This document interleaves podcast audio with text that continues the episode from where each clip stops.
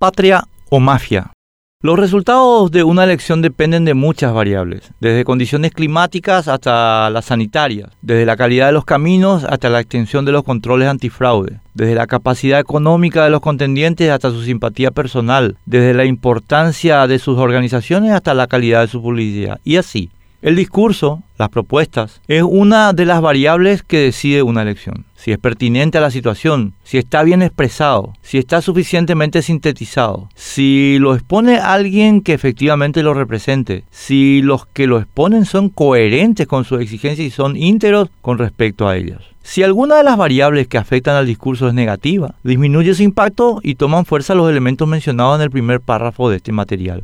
Pero si las variables que afectan al discurso son todas positivas, entonces no hay clima ni aparato que puedan detener el triunfo de una toma de posición con respecto a la situación que se vive.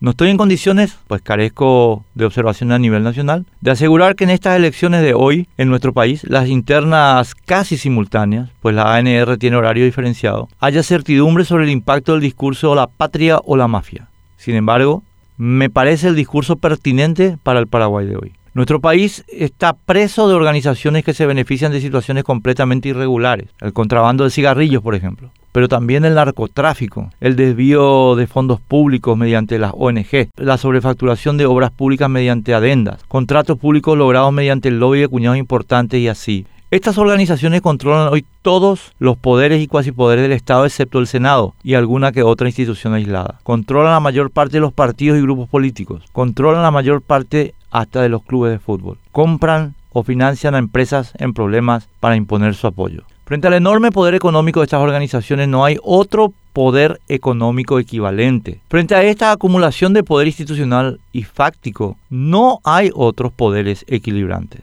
Luego, nuestro Paraguay está más en riesgo que nunca de retroceder al autoritarismo y la dictadura. Todo desde la falta de vacunas anti-COVID hasta la caída de puentes, desde la inseguridad hasta la falta de insumos escolares. Todo tiene origen en el poder hegemónico de esas organizaciones. La mafia es el principal problema del Paraguay y es el principal problema de los paraguayos y eliminarla es el único camino para solucionarlo. Por tanto, es imperativo articular una organización que haga frente a los corruptos autoritarios. Por eso es pertinente la opción patria o mafia. No hay puntos intermedios.